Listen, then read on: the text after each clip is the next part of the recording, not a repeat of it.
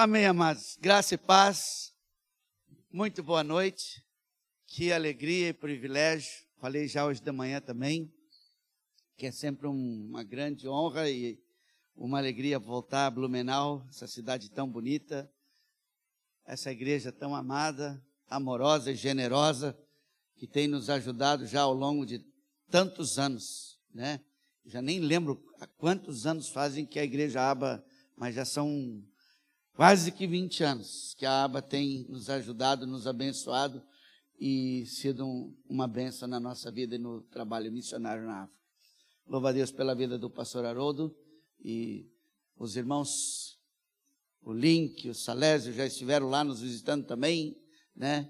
E cada um de vocês, nós não temos palavras para agradecer, mas que Deus retribua na vida de cada um de vocês tudo o que vocês têm feito por missões uh, alegria poder estar com a minha esposa, como falamos, um mês atrás ela passou por uma cirurgia, a segunda ela passou por uma cirurgia grande em 2016, agora teve que fazer uma, uma espécie de uma correção, alguma coisa assim, mas ficou vários dias se recuperando e já pôde viajar agora comigo nessa viagem aqui. E Deus tem sido maravilhoso para conosco, amados. Eu quero prestar aqui contas, dar apenas um relatório para vocês daquilo que Deus tem feito. Muitas vezes a gente acha que é o eu, é o sou eu que fiz, não.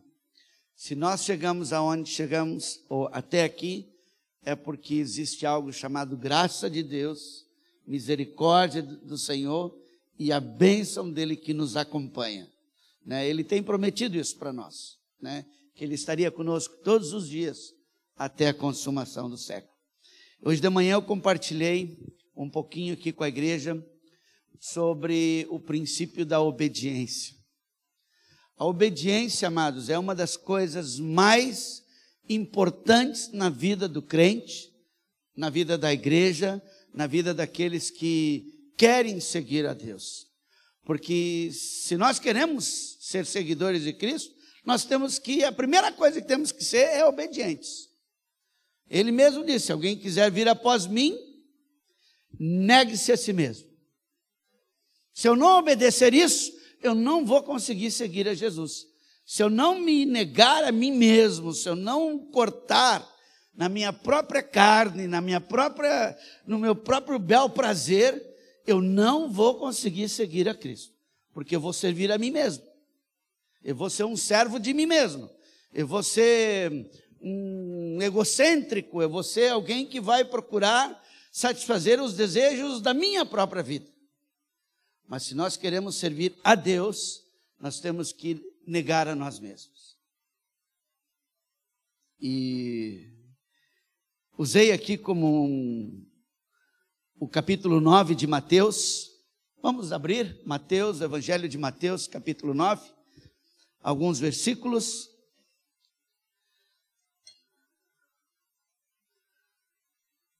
Eu trago uma saudação das igrejas, tanto da Namíbia como do Malawi, a minha família, né, e de outros amigos que já passaram por aqui, irmãos, mandaram saudações para vocês, então já estão transmitidas também.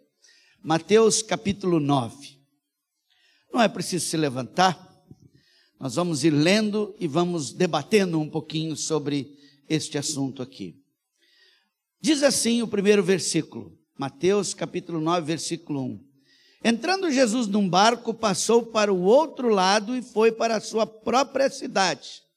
Ou seja, Jesus tinha lugar, ele tinha uma, uma identidade, uma identificação. E eis que lhe trouxeram um paralítico deitado num leito. Lá em Lucas, a palavra chama de.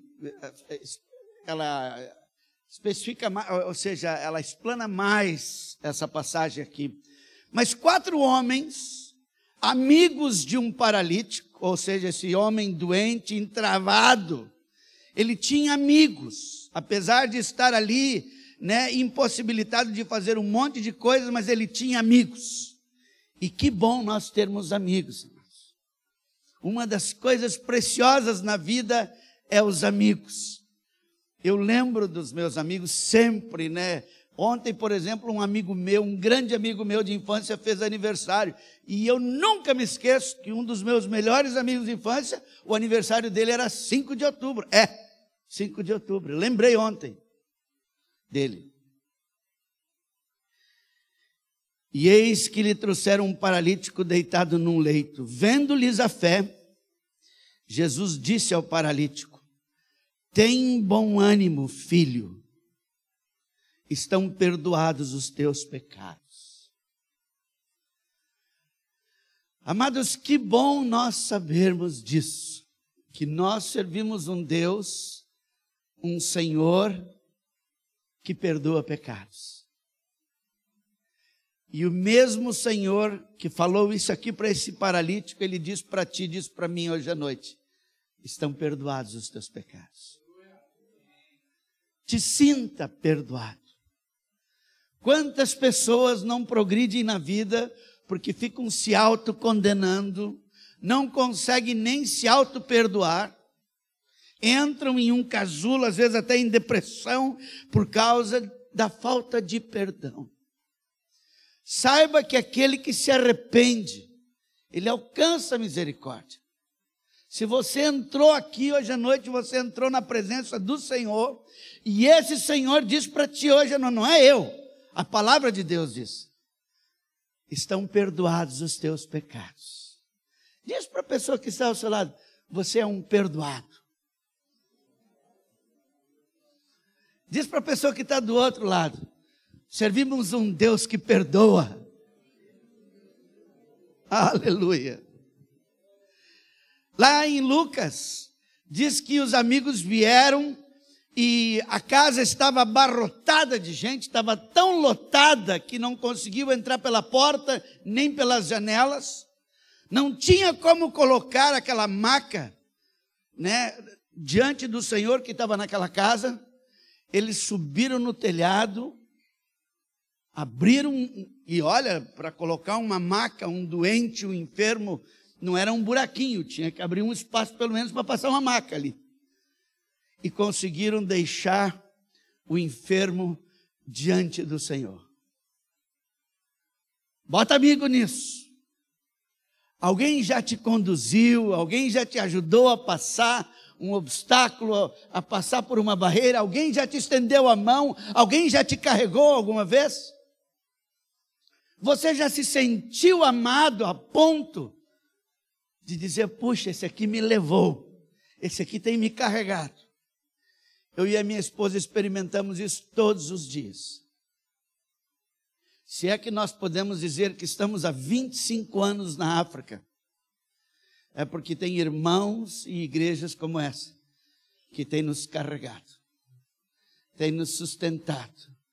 Quantas vezes nós tínhamos que andar, tínhamos que ir e por nós mesmos não íamos chegar a lugar nenhum. Mas por causa de igrejas como essa, de irmãos como vocês, o Senhor tem nos conduzido. Temos chegado a lugares, temos chegado a. O pastor Haroldo e alguns irmãos aqui que já foram lá. Às vezes não é 700 quilômetros, nem 70 é, ou 1.700. Essa última viagem que eu fiz agora na Namíbia foram 7.500 quilômetros praticamente. O pastor Haroldo já fez uma viagem dessa com o Salésio. O Link fez uns 3.500. E quantas viagens? Eu fiz uma viagem uma vez com o pastor Eric. 65 horas de carro de Porto Elizabeth ao Malawi, até Balaca, até Monkey Bay. 65 horas, como diz o inglês, non-stop. Sem parar, porque se parar, o que está na caminhonete atrás vai tudo. Lá eles não roubam, eles levam as coisas. Eu tenho dito isso. Outro dia me perguntaram, eles roubam? Não, lá eles não roubam, lá eles levam. Né? Então, por exemplo, quando a gente põe uma bomba d'água, a gente põe um tonel enterrado, põe a bomba d'água lá dentro do tonel, faz uma capa de concreto com ferro e ainda põe uma barra de ferro, de ferro soldado em cima para eles não levarem a bomba d'água. Então a gente evita o levarem as coisas. Mas é 65 quilômetros, 65 horas sem parar. Deu sono. Enquanto que eu dormia, o pastor Eric dirigia. Enquanto que eu dirigia, ele dormia. O problema é que eu não consigo dirigir, dormir quando tem alguém dirigindo. Porque, não sei se vocês têm o mesmo problema, mas eu acho que só eu que sou bom motorista. Eu acho que só eu sei dirigir. Orem por mim para que o Senhor me perdoe sobre isso também. Mas nós chegamos lá.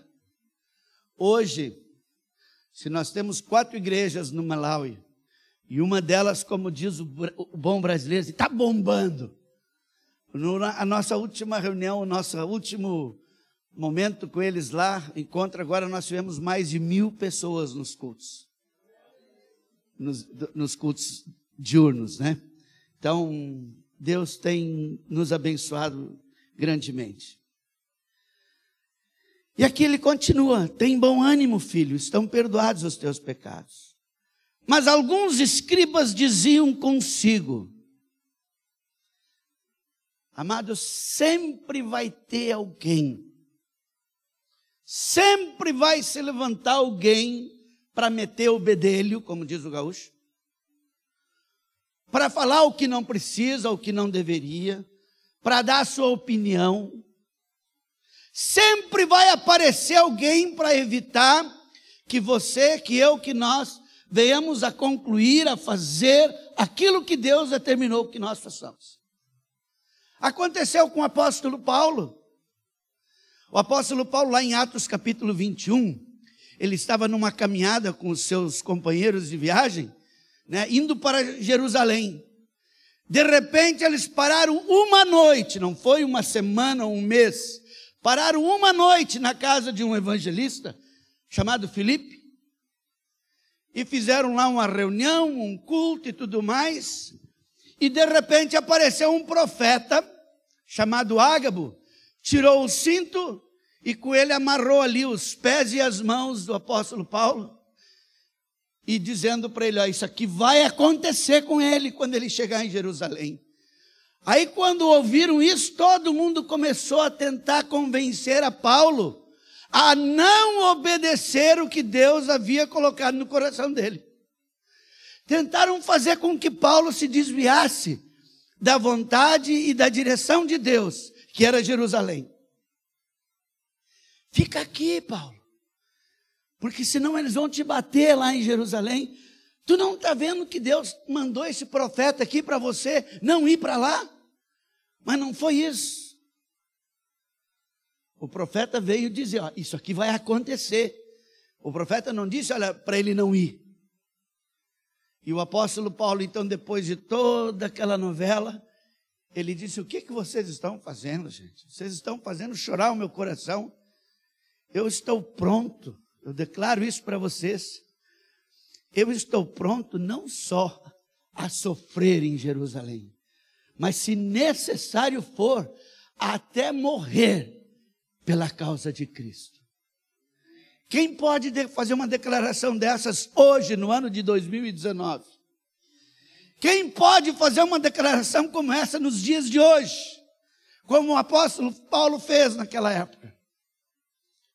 Amados, eu estou pronto. Eis-me aqui, Senhor. Se necessário for, até morrer pela causa do Senhor. Paulo podia dizer isso, porque ele sabia em quem ele cria. Ele sabia quem foi que falou com ele naquele dia que ele estava ali cavalgando na estrada de Damasco, relata lá em Atos capítulo 9. Ele sabe quem foi que veio falar com ele. Ele sabe quem foi que derrubou ele do cavalo. Ele sabe quem disse para ele: Eu sou Jesus a quem tu persegues. Por que que tu está fazendo isso? Por que que tu me persegues, Saulo? E ali ele se converteu. Ali ele teve uma mudança de vida, mudança de atitude, e passou de um perseguidor a um servidor. passou a ser um servo de Cristo. Agora não importa mais. Agora não importa mais. Para mim, o morrer é viver, ele passou a dizer. E o viver é Cristo. Quem pode dizer isso hoje, nos dias de 2019? Para mim, o morrer é viver. Quem pode dizer isso?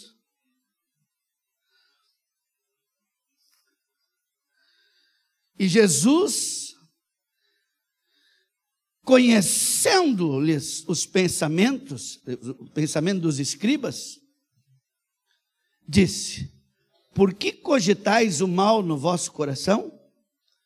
Pois qual é mais fácil dizer: Estão perdoados os teus pecados, ou dizer: Levanta-te e anda? Ora, para que saibais que o Filho do Homem tem sobre a terra autoridade para perdoar pecados. Disse então ao paralítico: Levanta-te, toma o teu leito e vai para a tua casa. Amados, o Filho do Homem tem autoridade. Ele recebeu isso do Pai. E o que do Pai ele recebeu, ele passou para a igreja. Toda a autoridade é me dada no céu e na terra. E ali ele orou sobre, os discípulos e deu uma ordem para eles: irem e fazer discípulos.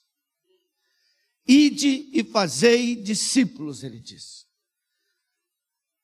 Tanto dentro da tua casa, como na tua rua, na tua vizinhança, na tua cidade, no teu estado, no teu país e até os continentes.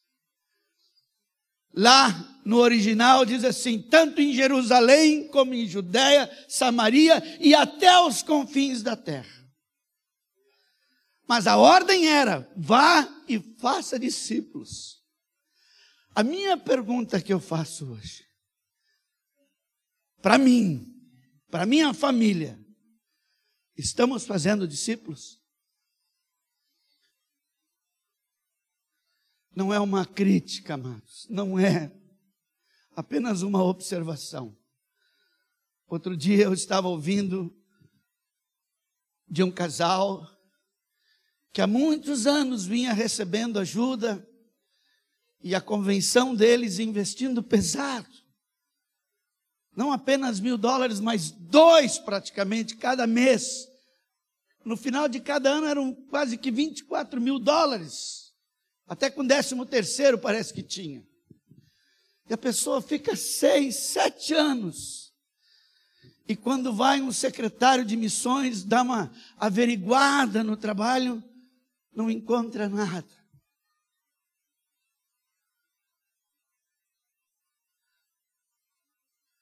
E eu olho, eu uso isso como lição para a minha vida. Quantos irmãos não têm investido? Quantos irmãos? Tem um irmão em Porto Alegre, amados. Ele é varredor de rua. Como é que chama? Gari? Ele é varredor de rua no centro de Porto Alegre há anos. E há anos ele nos ajuda com 10 reais, quando 10 reais ainda eram 10 dólares. Há anos. Vive numa casinha simples num bairro chamado Vila Farrapos perto ali do campo do Grêmio.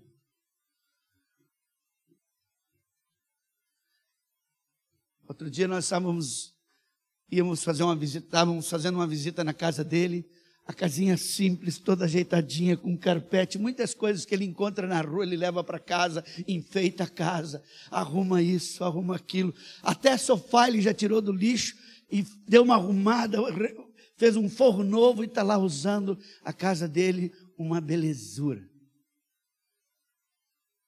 Agora, como é que eu vou me aproveitar? Deus usando uma pessoa simples, humilde como essa, para mandar 10 reais todos os meses para nós, e eu me deitar nas cordas. Quando tenho a oportunidade de falar, de pregar, de anunciar Jesus, calar a minha boca. Não dá. As oportunidades que Deus nos dá, mas às vezes são únicas. Muitas vezes as oportunidades que Deus nos dá de ganharmos alguém para Jesus são oportunidades únicas. Não vai ter uma segunda vez, uma segunda chance.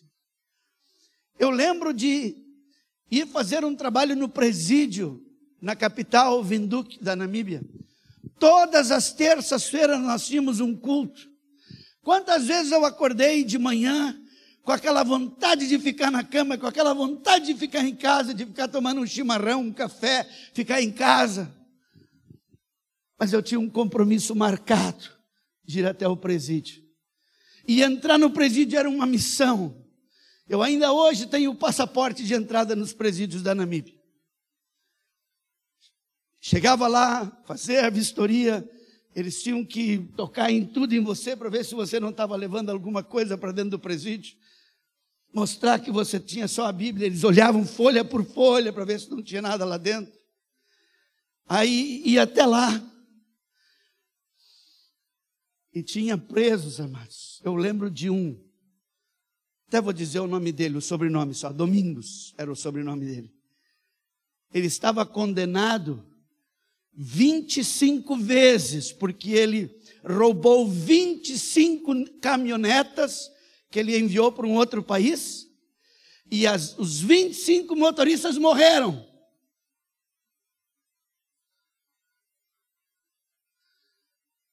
E eram jovens. Esse jovem se converteu dentro da cadeia depois de 25 vezes roubar e matar os motoristas.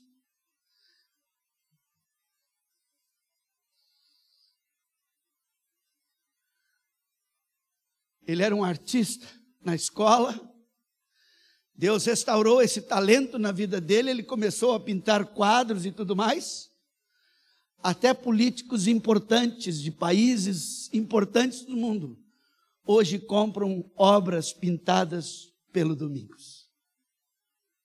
Se converteu, se batizou, ainda está pagando os últimos meses da pena dele.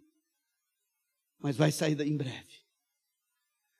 Outro dia eu estou caminhando no centro de Vinduque, acho que já falei isso aqui, bem no centro da, da capital, num banco, quando eu estou saindo de um shoppingzinho assim, num centro comercial e tinha uma agência bancária, tem um carro forte.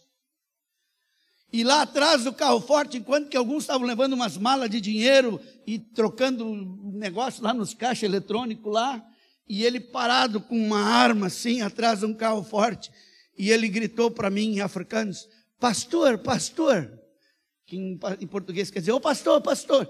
E eu olhei, e ele eu perguntei: Who are you? Quem é você? Diz ele: Você me batizou no presídio, lembra? No ano de 1988, 98. Ah, Uau! Uau! E agora você está cuidando de dinheiro. De assaltante, passou a ser protetor de carro forte.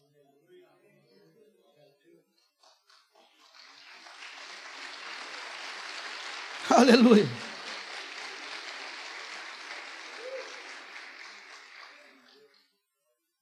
Eu poderia contar muitos testemunhos parecidos como esse. Muitos. Eu acho que já contei aquele do computador da minha filha, né? A minha esposa e eu, em 1994, quando ainda a guerra de Angola estava a todo vapor, um quinto da população de Angola morreu em poucos anos, amados. Um quinto da população morreu depois da independência, o comunismo tomou conta, não sei se eu posso falar isso aqui, e começou logo depois uma guerra no país, uma revolução, que já não era mais africanos contra brancos ou brancos contra africanos, agora eram entre eles. E um quinto da população morreu. Um quinto. O que, é que dá um quinto da nossa população? Rapidinho aqui, os bons de geografia, de, de matemática. 40 milhões em uma década. Imaginem morrer numa guerra.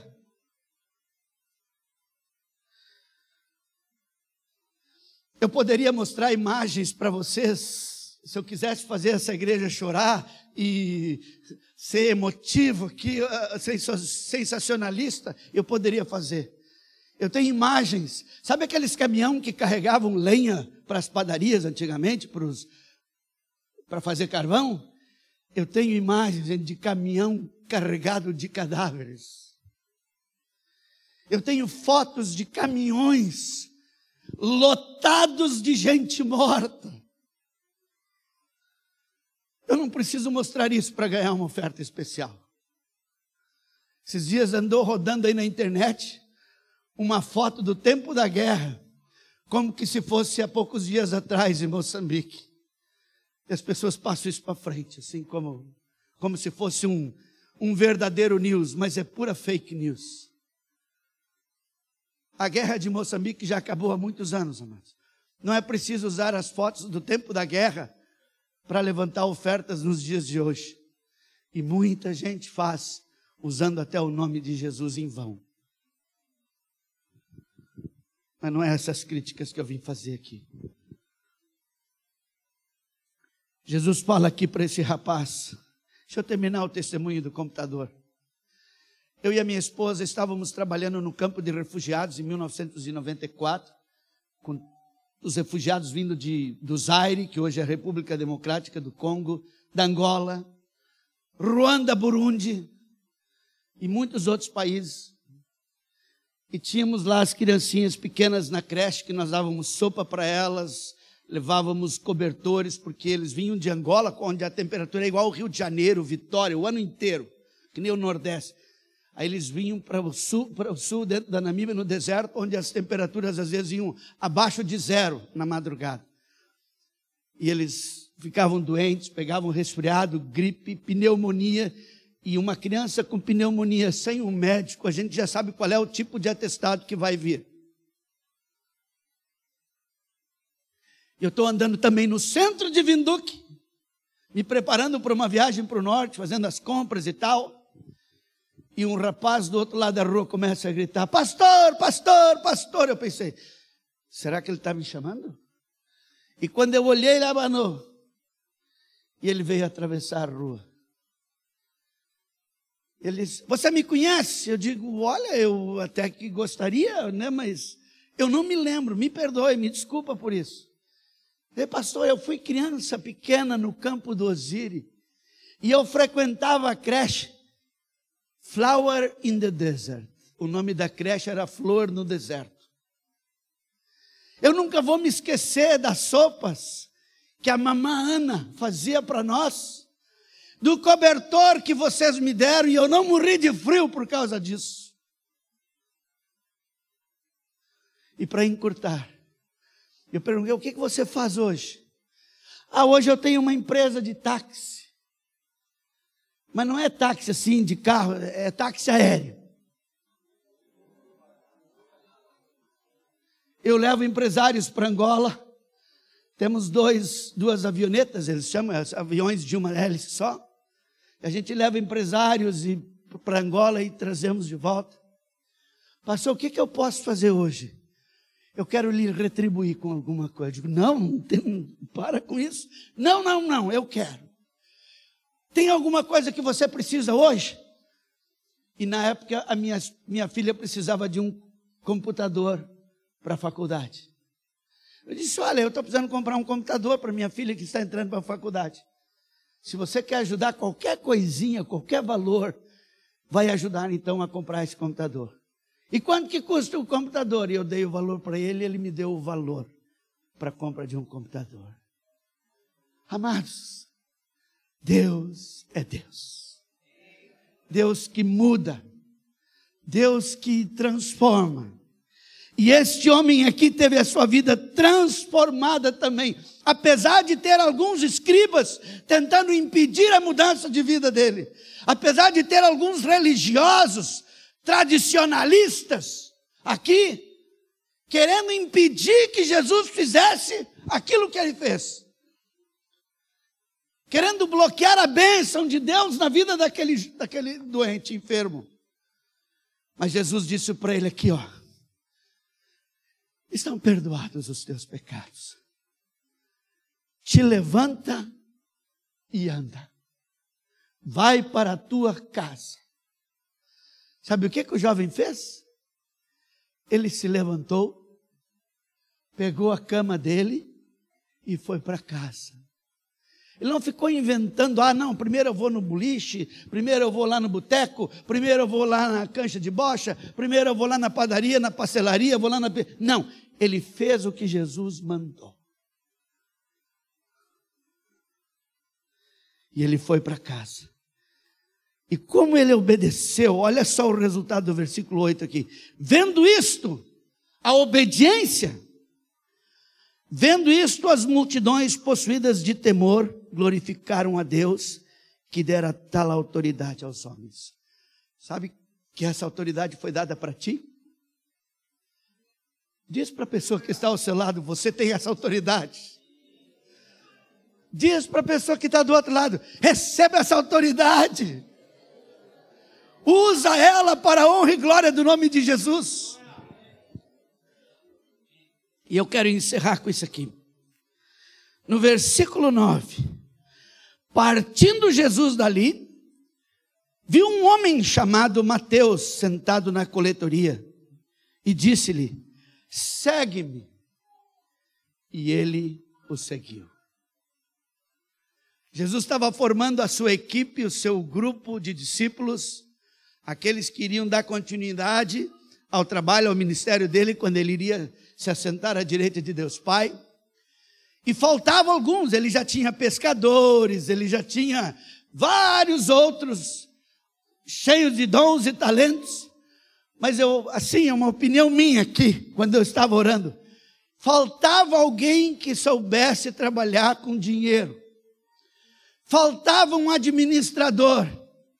Amados, uma igreja, o corpo de Cristo precisa de todos os dons e talentos que Deus dá, inclusive para administrar as finanças. E Jesus deixou, esperou para levantar o tesoureiro, o administrador, nesse momento aqui. E Jesus chega naquela coletoria ali, tem aquele cobrador de impostos que tinha ali o seu salário garantido, né, salário firme todos os meses, talvez todos os benefícios, né, aposentadoria garantida e tudo mais. Mas Jesus diz para ele: olha aqui, ó, você tem tudo isso, todas essas garantias, mas eu quero te fazer um convite. Vem e me segue. Vem fazer parte da minha equipe. Vem fazer parte do meu grupo. E ele não hesitou, ele não duvidou. Amado, se Jesus hoje fala contigo, vem e segue-me. Não fique tutibiando, como diz o gaúcho, em dois pensamentos. Siga Jesus. Se você veio fazer uma visita aqui hoje à noite, e você ainda não é um seguidor ou uma seguidora de Cristo, o Senhor diz para ti hoje à noite, não eu, Vem e segue-me. Se você não tem ganhado almas, não tem ganhado vidas para Jesus, Jesus te convida hoje, a partir de agora, seja um ganhador de almas. Convide as pessoas no teu lado, no banco do ônibus, no trem, no avião, na fila do INSS, do banco dos correios, aonde for. Seja um ganhador de almas. Amém? Tem alguém que nos visita aqui hoje que não é membro aqui da igreja, tem alguém visitando? Temos ali pessoas ali, ó. Queria até que você se levantasse, perdoe-me, desculpa o constrangimento, mas eu um dia fui convidado, me fizeram um apelo num domingo à noite. Primeira vez que eu fui num culto de domingo à noite, disseram para mim: põe-te em pé aí se você vem pela primeira vez. E eu me levantei. Eu queria que as pessoas que estão ali na volta deles abraçassem esses irmãos Deem um bem-vindo para eles. Amém? Aleluia. Glória a Deus.